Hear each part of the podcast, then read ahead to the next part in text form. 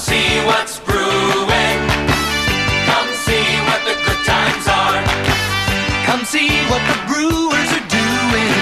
Come on and cheer a superstar. Be a believer in Brewer fever. It's fun to join in the cheering. Stomp your feet, clap your hands. You're part of the team sitting in the stands. Saudações, amigos! Saudações, nação cervejeira! Saudações, fãs do beisebol e do Milwaukee Brewers! Depois de uma semana de hiato, o Bruteco, o seu boteco para falar de Milwaukee Brewers, está de volta. Eu, Matheus Pinho, mais uma vez terei aí esta responsabilidade de estar ancorando o nosso programa, de ser o garçom da nossa mesa redonda. E o meu cliente favorito nessa nossa mesa já pediu a Miller dele, Rodrigo Vidalgo, mais uma vez muito bem-vindo ao Bruteco. E vamos que vamos. Muito boa noite, Matheus. Muito boa noite a todos os nossos ouvintes. Se no último episódio nós estávamos aqui depressivos, amargurados, raivosos, igual o Farid tomando gimo, hoje, felizmente, trazemos boas notícias. Podemos considerar boas notícias, podemos, Matheus? Podemos, com certeza. Finalmente, hoje, no dia 25 de abril, chegamos ontem a 10 vitórias na temporada. Estamos com um recorde de 10 e 6.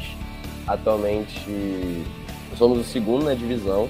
É, St. Louis está como o primeiro, com 9 e 5. Mas, lembrando que os dois times, St. Louis joga contra os Mets, que é um time forte. E nós jogamos contra os Giants hoje. É até um jogo muito aleatório, porque é só um jogo. Então, essa tabela ainda pode ser mexida hoje ou nas próximas semanas, fazendo um prognóstico também, porque a nossa próxima série é contra os Pirates, é fora de casa, mas é contra os Pirates que a gente vai abordar a série que a gente teve nesse episódio. Então, vamos nessa que estamos de volta. E a gente começa falando sobre a série de Baltimore, né? Que parece que foi há 5 mil anos de tanto tempo que faz que a gente não grava. Mas a série de Baltimore foi a última que a gente não havia comentado, né? A gente fez um episódio falando sobre aquela série contra o Chicago Cubs. E aquele negócio contra o, Orioles começou estranho. A gente perdeu um jogo de shootout pro Baltimore Orioles. Vamos combinar com todo o respeito do mundo ao Baltimore Orioles e aos seus torcedores. Não dá pra você perder de zero do Baltimore Orioles. Não dá nem pra perder do Baltimore Orioles se você quer chegar na World Series. Alô Yankees, que perdeu uma série pra eles. O segundo Sim. jogo também foi complicado, foi 5 a 4 Exatamente. E aí a gente acaba conseguindo, ali na Bacia das Almas, sufoco, fazer um 2-1 sobre Baltimore. As coisas ainda não estavam se ajeitando. Mas acontece que aquelas duas vitórias contra Baltimore acabaram sendo meio que o trampolim do time. Porque. Ainda não impulsou nada, né? Exatamente. De lá pra cá, a gente chegou a engatar aí uma sequência de três vitórias consecutivas. Junto com o primeiro jogo para St. Louis, depois a gente acabou perdendo os dois seguintes. Mas conseguiu o Split Series. E foi exatamente nessa vitória do Split Series, no dia 17 de abril contra o St. Louis, que começou a nossa winning streak. De lá pra cá, o Brewers está 6 e 1, a única derrota contra o Phillies na sexta-feira passada. É, e depois dessa de Baltimore, né, que a gente engrenou um pouco, foi o nosso primeiro teste, vamos falar assim, porque foi contra os Cardinals. E olhando nossa divisão, com Pirates, Cubs, Reds e Cardinals, os Cardinals e nós somos os melhores times da nossa divisão. Os Reds atualmente é o pior time da MLB toda. Estão com um recorde de 3-13. Então, assim, o nosso primeiro teste foi contra os Cardinals. E tudo bem, terminou a série 2-2, foi uma série é, que terminou empatada, mas a gente conseguiu tirar boas coisas. O primeiro jogo nosso foi muito bom, a gente só tomou uma corrida, foi 5 a 1 o jogo, porque o nosso ataque não estava evoluindo ou gerando corridas, fazer cinco, né? Vale lembrar que esse foi só o segundo jogo que a gente conseguiu fazer cinco corridas. O primeiro foi lá contra os Cubs no dia 10. Então, assim, pro ataque isso foi importante. E a gente perdeu os dois próximos jogos contra os Cardinals. E aí vai ser uma palavra que vai ser muitas vezes repetida nesse episódio, resiliência. Esse último jogo da série contra St. Louis terminou 6 a 5 pra gente. A gente abriu três, eles fizeram três, e aí foi só um tiro trocado, mas a gente conseguiu a vitória. Então, assim, E aí começou essa winning streak que o Matheus estava falando. Então, muito importante esse teste contra St. Louis e o próximo que a gente também vai falar ainda. Exatamente. E já que você citou aí que a palavra da moda lá para os lados do American Family Field atualmente é resiliência, a gente tem que comentar aí que o time começou nessa winning streak exatamente depois de vir de baques muito fortes. Né? O primeiro baque foi perder do, dos Cubs, a gente havia comentado aqui, cara. Eu cheguei a falar que tinha que varrer os Cubs, a gente perdeu a série pros caras tomando um pau do Seiya Suzuki. A gente fez até uma projeção, né, falando desses primeiros jogos, a gente queria 18-6, um negócio assim. E quando a gente né, perde uma série pros Cubs, você fica completamente desnorteado, né? Não, e se a gente considerar o primeiro jogo de Baltimore, a gente tomou um shootout de Baltimore, pelo amor de Deus, tomou um shootout de Baltimore. Eu tô inconformado até agora, esse jogo faz 15 dias. A gente tomou um shootout de Baltimore, naquele momento da temporada, o Milwaukee Brewers tinha um recorde de 1 e 3, jogando contra Cubs e Orioles. Aí a partir disso que o time começou a se encontrar, temporada, veio a varrida contra Pittsburgh, que finalmente a gente pôde olhar e dizer, não, esse é o Brewers que eu conheço. Foram os primeiros jogos que a gente conseguiu vencer com tranquilidade. 6x1, 4x2 e 5x2. É, inclusive, num deles teve até um home run do Vogelbeck que me deu, deu saudade, que saudade, saudade. Mas foi o primeiro jogo que, que o Brewers realmente se afirmou. E aí, a partir deste momento, que veio também aí essa sequência que a gente falou contra a Filadélfia, novamente mostrando a resiliência, especialmente no que tange ao segundo e ao terceiro jogos desta série, né? No segundo jogo a gente venceu por 5 a 3 depois de estar perdendo por 3 a 0 Ter uma entrada com quatro corridas, até aí o momento em que o, Hunter Renfro bate o seu home run que sacramentou a vitória, que foi aí a quinta corrida. E ontem, no Sunday Night Baseball, uma vitória por 1 a 0 sobre o Philadelphia para fechar a série, para garantir a vitória na série. E um jogo que teve um detalhe muito especial. A nossa vitória aconteceu apenas na nona entrada, com um sack fly aí do Christian Yelich, que impulsionou o Jace Peterson para anotar a corrida. E detalhe, isso tudo depois de sair de uma situação de bases lotadas com apenas um eliminado para o Eric Lauer, se não me falha a memória, acho que na sexta ou na quinta, que ele conseguiu de forma muito impressionante não se perder, não ceder nenhuma corrida. O Jim Segura tentou um sack fly para trazer pelo menos uma. E aí eu acho que foi o próprio Jace Peterson que conseguiu fazer a eliminação do pop-out. E aí na sequência o Eric Lauer consegue o strikeout em cima do próximo rebatedor, que agora eu não vou lembrar quem era, para conseguir sair da entrada ileso. O Eric Lauer, que por sinal terminou o jogo de ontem com 13 strikeouts. Uma base de uma performance. E agora, já que a gente falou aí sobre o Yelich que conseguiu esse sack fly que deu a vitória na corrida do Jace Peterson, a gente falou aí no último episódio sobre como o Yelich vinha tentando voltar a ser o Yelich que a gente conheceu, ele ainda tá com a estatística muito abaixo disso. Sim, a gente terminou o último falando disso, né? Que, é. ele tava voltando e que, logicamente, se anima, porque ele é muito importante, mas sempre com o pé no chão, né? A gente não é louco de dizer que o Yelich de 2018 está de volta, que o Yelich de 2019 está de volta, não é isso, pelo amor de Deus. Mas o fato é que, neste momento, o Yelich talvez seja o jogador mais importante deste ataque. Não só pelo hard hit dele, inclusive ontem teve uma estatística no Sunday Night que eu achei bem interessante. Mostrou que o Yelich é o cara com o hard hit mais hard, vou usar o Leonardo aqui, da MLB.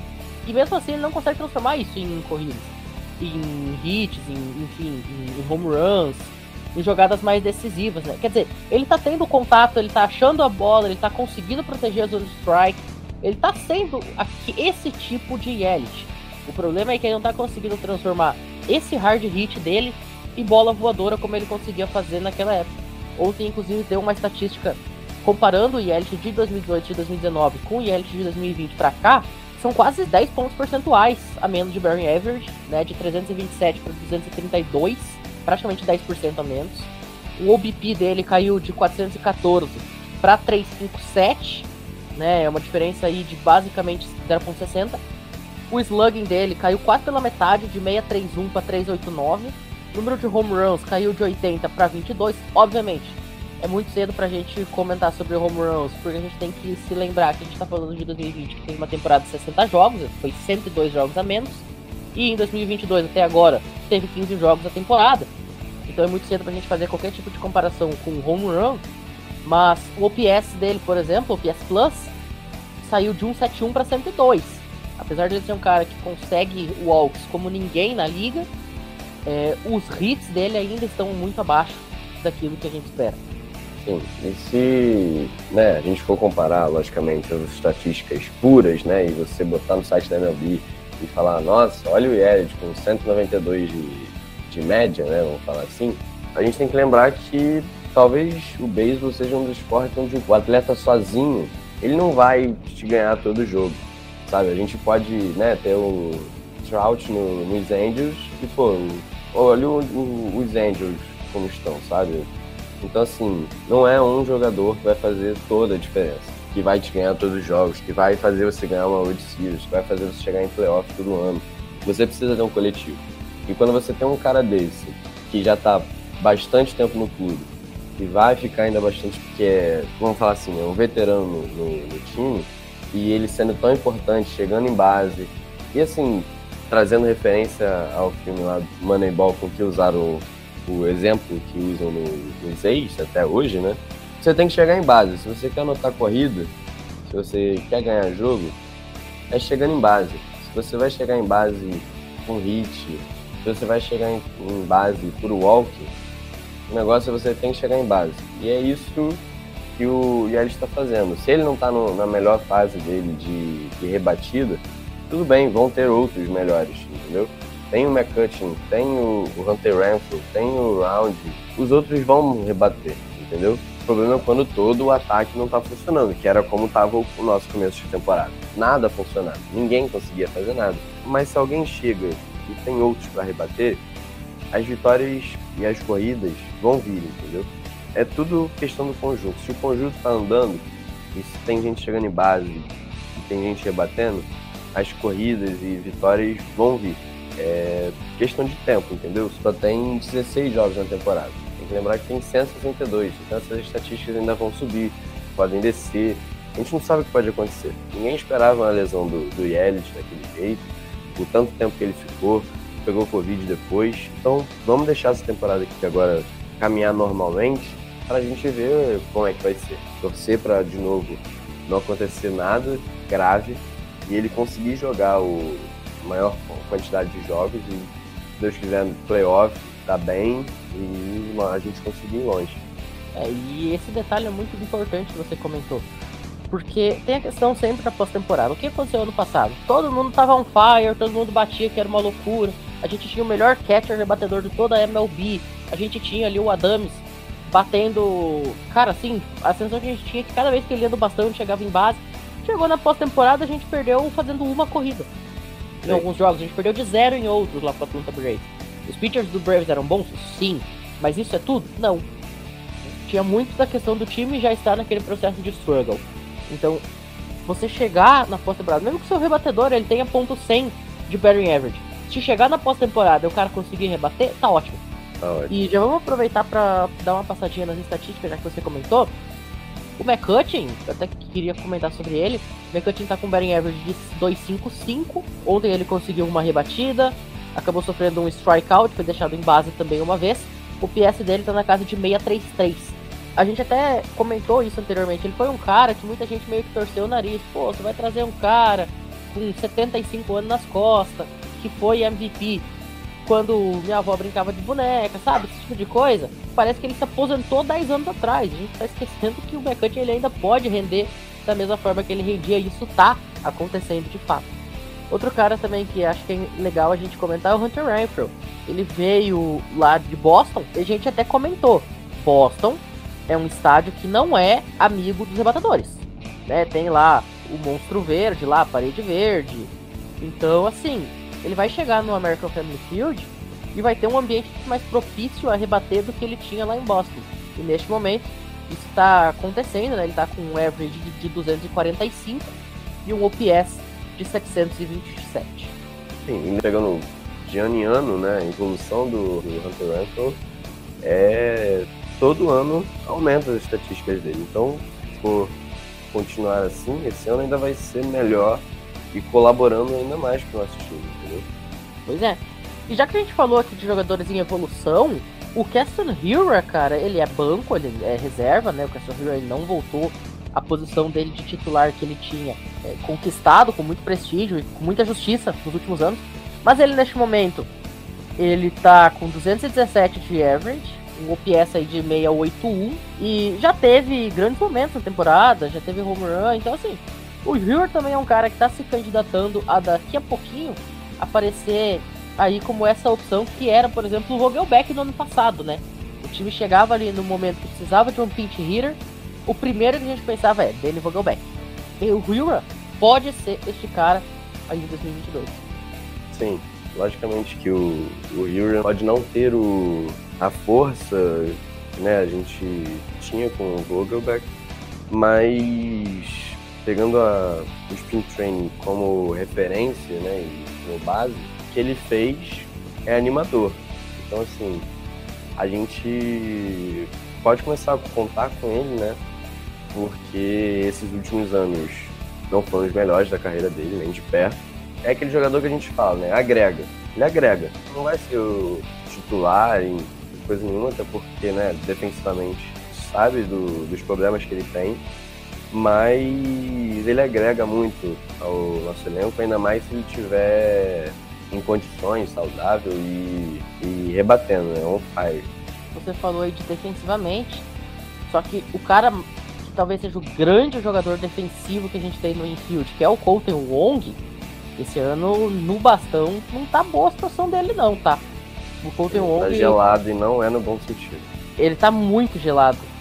Inclusive ontem ele teve um lance defensivo que ele a bolinha simplesmente caiu do lado dele, assim, uma, uma eliminação fácil em fly e ele não, não conseguiu botar. Ele parece estar no spin training ainda, tá só se divertindo.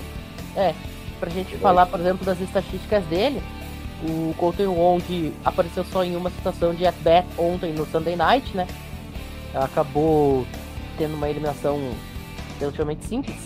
Mas, cara, o, ele tá com um batting average de 170 e um OPS de 460. Poxa, batting average de 170, a gente falava que o Hira tinha sido um dos piores rebatedores do time ano passado, com 168. Se a gente tem a Mendoza Line em ponto 200, o Colton Wong nesse momento tá na Hira Line. Hira Line de 170. É complicado. E o Colton Wong, né, antes do, do Adames, a gente tinha nele uma, uma visão de, de um cara que rebatia. E esse ano todo mundo, né, desde o ano passado, nos últimos jogos da temporada regular, começar os playoffs e ninguém rebatendo, e ele parece que não acordou ainda desde essa fase. Todo mundo se recuperando, né, vamos falar assim, e o Wong ainda tá num ritmo mais acelerado, sabe? De falta alguém tipo, vamos irmão, acorda, acorda, rebate aí, né? Pô, porque ele não vai sair do time titular, mas na, na posição que ele é escalado diversas vezes no lineup, como primeiro, segundo, é muito importante que um cara desse rebata, entendeu? Pelo menos, sei lá, duas vezes por jogo, ou enfim, essa média assim. Mas sem rebater, fica muito complicado a gente conseguir ter corridas e vencer jogos, né? O Wong, que ultimamente tem sido sexto, sétimo da, da rotação por isso, né? E ainda para fechar esse assunto dos rebatedores e da série contra os Phillies, o Tyron Taylor ontem teve um momento assim que me cortou o coração, que foi aquele home run que ele por muito pouco não bateu, se a bola sobe um pé a mais tinha ido por cima da grade, e ela bateu lá naquela gradezinha acima do muro já do, do estádio lá na Filadélfia, do Citizens Bank Park. Cara, deu pena do Taylor naquele momento, viu? Deu, deu muita pena do Taylor. E o Tyron Taylor, que ontem jogou como center field, né? Jogou dentro da defesa, até para dar um descanso pro Lorenzo Ken. Mesma situação do Yelich, que jogou como DH. Mas o Taylor é um cara que hoje eu não me surpreenderia nadinha se ele começasse a aparecer aí como titular do time mais vezes, revezando até, quem sabe, com o Ken, exatamente por conta dessa questão do bastão. O Ken dentro do outfield, o Ken, defensivamente, é um dos melhores defensores que eu Verdade. lembro de ter visto no beisebol. Não é de Milwaukee Brewers, não é de. Não. é um dos melhores defensores do beisebol no outfield. Só que considerando que a produção dele no bastão, a carreira praticamente dele inteira sempre foi mediana, hoje o Ken tá com 1,61 de average, por exemplo, para dar uma situada, né? Ele tem apenas 5 é, rebatidas, apenas 2 RBIs, né? Não tem home run ainda nessa temporada. Quem sabe aí é capaz de a gente ver o Tyron Taylor exercendo um papel ainda mais frequente neste ponto. Eu gosto muito dele, eu gosto muito do Tyron e gosto muito do Peterson também. São dois que quando vão pro bastão a gente fica na ansiedade de pode acontecer alguma coisa aqui especial, entendeu? Algo vai acontecer, entendeu? Então, né, logicamente que o quem defendendo, não existe comparações, entendeu? Mas essa questão do bastão deve ser muito levada em conta e o Free Council, mesmo fazendo mais burrice às vezes, eu confio nele acho que a maioria das vezes ele toma decisões corretas. Então acho que ele vai conseguir administrar isso do, bastão e defensivamente. Também, concordo contigo. E como você falou aí, o Peterson e o Taylor são jogadores que a gente sempre espera grandes momentos. O Peterson ontem, por exemplo, ele teve só uma rebatida. E essa rebatida colocou ele em base e depois ele conseguiu dar a volta aí no diamante, auxiliado pelos hits do McClutchen, não é mais McCutchen, é do McClutchen e Sackfly do Yelich. Bom, vamos passar agora para falar um pouquinho sobre os pitchers, porque, meu amigo, que foi o jogo do Eric Laueron? Ontem foi um jogo especial para ele, né? A gente, ano passado, ele entrava e a gente ainda tinha uma desconfiança, né? Mas ele conseguiu se mostrar um pouco eficiente. E ontem, simplesmente, 13 strikeouts. 13 strikeouts de 24 batedores enfrentados. E isso é algo que a gente espera do Burns, do Udo, do Peralta, e foi o Lauer, que é o nosso quinto da, da rotação. Ele tá na frente, tá liderando os strikeouts, é por um, né, por causa de ontem, 23, e o Burns é o segundo com 22. A gente tinha comentado no, no anterior que o ERA dos nossos pitchers não estavam nessas coisas, e só pra gente dar uma, uma pincelada nisso, o Lauer é tem menos, né, por causa do desempenho de ontem, 2.20. O Burns conseguiu abaixar, que era algo muito louco de como ele estava, 2.37. O Ashby, que tem entrado bem até, né, tem 3.18. O Woodrow, ainda muito alto para o padrão Woodrow, 4.30. E o Peralta, 7.50. E o Devin Williams, 5.68 o Peralta e o Williams ainda não se acharam nessa temporada, né, Matheus? O Adrian Hauser também tá com uma estatística até que combina bem com o padrão Adrian Hauser, né, de 3.52. Mas quando a gente tá vendo aí jogadores melhores do que ele, tendo ERAs mais altos, é, é até elogiável aí pelo lado, lado do Adrian Hauser. E já que a gente tá falando de ERA, e já trazendo também um pouco pro assunto que a gente vai falar sobre as minor leagues dos Brewers, meu caro Rodrigo, que loucura é essa do Ethan Small com 0,49 de ERA lá na AAA né? O maior pitcher que já existiu na face da Terra. Obviamente estou brincando, mas é, é, algo assustador. Levamos em consideração, obviamente. São das minors, mas o Ethan Small é alguém que a gente coloca uma certa expectativa, né?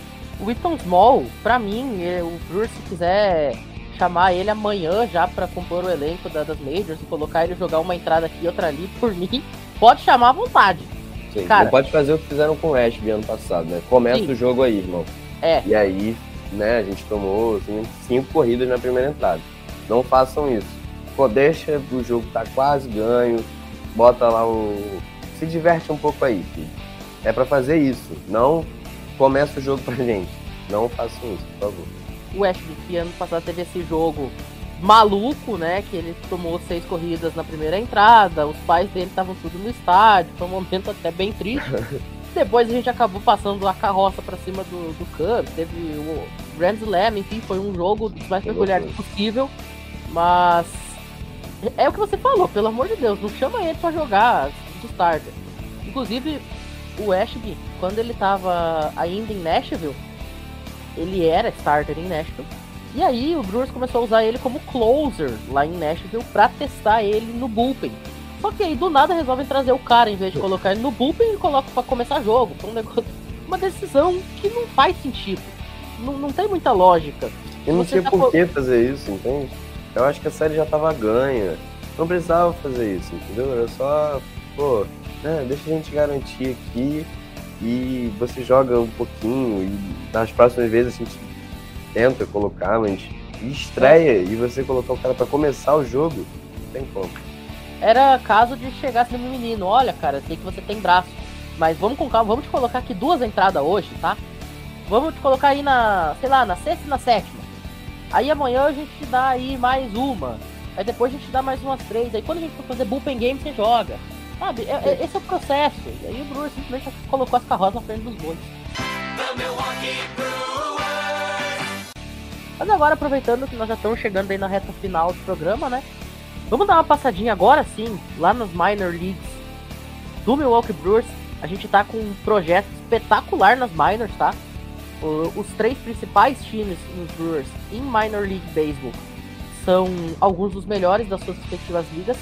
Por exemplo, o Nashville Sounds, nosso time da AAA, que são os jogadores que estão mais próximos de ir para Milwaukee.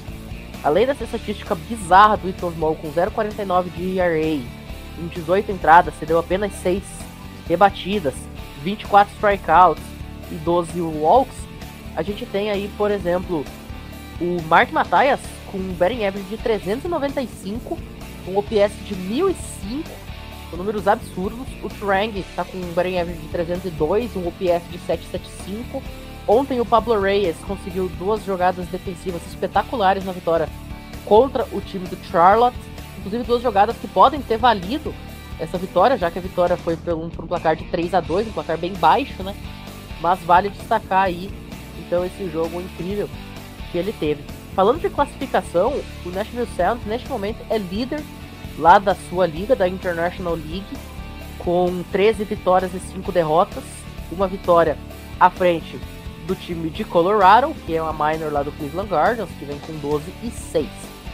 Passando um pouquinho pela Double A, a gente tem lá o time do Biloxi Shockers liderando a Southern League South com 9 e 6 até aqui na temporada. Destaques positivos aí do time lá de- do Mississippi, né, do time lá do Biloxi Shockers, que ontem acabou sendo derrotado, infelizmente, pelo Birmingham Barons por 7 a 3. O destaque positivo aí do time de, de Biloxi para mim vai pro center field, o Weimer tá com 322 de batting average, uma chegada em base mais slugging de 902, quase batendo aí na casa dos mil. E também, outro destaque, vai pro Valério, ele que, se eu não me engano, até fez alguma aparição no Spring Training, tá também com 306 de average. E já vem aí com 3 home runs na temporada, 15 rebatidas, 11 corridas anotadas, 11 RBIs. Tem sido um dos grandes destaques lá do Biloxi Sharks. E para fechar esse nosso giro pelas minor leagues, falar um pouquinho aqui da Single A. O Wisconsin Timber Rattlers lá na High A, né, na Midwest League, aparece na segunda colocação da Midwest com 11 vitórias, 4 derrotas, uma vitória apenas atrás aí do time de Minnesota. Inclusive chama atenção aqui pelo lado do, do Wisconsin, logicamente são jogadores ainda no começo né, da, da sua carreira, mas chama atenção aqui o Saul Frelick, né, que foi nossa escolha de primeira rodada do ano passado, ele que atuou como DA de ontem na derrota pro Quad Cities River Bandits por 18 a 1, um jogo para esquecer lá do time dos Timber Rattlers, mas o Saul Frelick aparece aí com 283 de average aí na temporada, um OPS de 821, e sendo um dos grandes destaques desse time. Ele, como eu falei, foi uma escolha de primeira rodada, então tem muito hype em cima desse menino. E ele aparece aí dentro do top 50 de grandes prospectos da MLB como um todo. Outro destaque também vai para o left field, o Peters. Ele que está com mais de 340 no seu average, batendo na casa do 900 no OPS. Outro jogador para a gente ficar de olho aí no passar do, dessa temporada lá na High Gate. O Brewers vai dominar o mundo. Dito isso, o Brewers tá dominando o mundo. Exatamente, a gente tá vendo aí que o Milwaukee Brewers hoje, se vencer esse jogo maluco e completamente aleatório contra São Francisco, pode chegar ao topo da divisão, fincar sua bandeira entre os melhores da Liga Nacional. A gente tá vendo o Nashville com a melhor campanha da AAA e a gente tá vendo o time de Biloxi com a segunda melhor campanha da AA na sua respectiva liga. Dominadores do universo. Chegamos. E o Timber Raptors também com a segunda melhor da sua liga. O único que tá pra baixo é o Carolina Mudcats. Mas aí também a gente tá falando de low A, não dá nem pra querer cobrar demais dos caras lá da. A gente foi aqui no próximo episódio. Pô, galera da Low A. Me ajuda aí, Mudcats! pô. Tô pagando Minor League TV pra ver vocês ganhar! Rodrigão, mais uma vez, muito obrigado pela participação. Vamos encerrando o programa por aqui. Daqui 15 minutos tem esse jogo completamente doido que a gente falou contra o San Francisco Giants. Primeiro Ué. jogo, inclusive, contra o San Francisco Giants nessa temporada, um confronto que pode acontecer nos playoffs. Inclusive, quero deixar um recado aqui é, pro meu grande amigo, o Bruno Galhardo, ele que torce pros Giants e faz aí, em questão de 10 minutos, ele me mandou uma mensagem escrita assim, ó, abre aspas, por que diabos nossos times vão jogar uma série de um jogo? Sim. Aí eu brinquei, né, que a gente também tá tentando entender isso, que a gente brincou com isso aqui no programa, ele disse, tá, e a resposta é que beisebol não faz sentido. Essa é a resposta para todos os questionamentos desse esporte. Meu Deus, olha esse line-up pro jogo de hoje. A gente tava falando do Wong. O Wong vai ser o último. Sim. Sabe, que, sabe quem é o nosso catcher? Vitor Caratini, eu tinha visto ali antes que... E o nosso terceira base vai ser o Wilson. Exatamente. E o Ryu a primeira base. Meu Deus, eu não quero ver esse jogo mais. E detalhe, se eu não me engano, o time dos Giants vai ir com bullpen game, tá? O... É, a gente tá de Burns, né? Pelo menos uma, uma coisa boa. Mas, É. cara, eu não, não sei se eu quero ver esse. O pitcher hoje dos Giants é o Long. É isso, a gente vai ficando por aqui então, agradecendo mais uma vez a todo mundo que ouviu, Nação Cervejeira e também você que não torce pros Brewers, mas que acompanha a gente. Eu recebo muito feedback de gente que não torce pros Brewers, mas gosta de acompanhar. Inclusive, quero deixar aqui um grande abraço pro meu amigo Guilherme Mitre, que tá ensinando a esposa dele a ser Milwaukee Brewers. Ela, Ó. é, ela que torce pro Green Bay Packers, ele é Tampa Bay Rays, inclusive eu fiz a mão aí de ser professor dele em beisebol. Agora ele tá retribuindo, trazendo a esposa dele pra esse mundo e também pra ser uma cervejeira. Ele que acompanha muito aqui o Bruteco, até tava falando que eu e você temos uma sintonia boa. Então vou deixar aqui um, um recado pra ele. E também, Caraca. também pro Natan, que torce pro Giants, então vai estar ligado aí nesse jogo de hoje. Também sempre tá acompanhando o Bruteco aqui. E agora sim, pra todo mundo que ouviu, nosso muitíssimo obrigado e até a próxima. Com a Miller na mão, a gente se despede. Valeu! Valeu!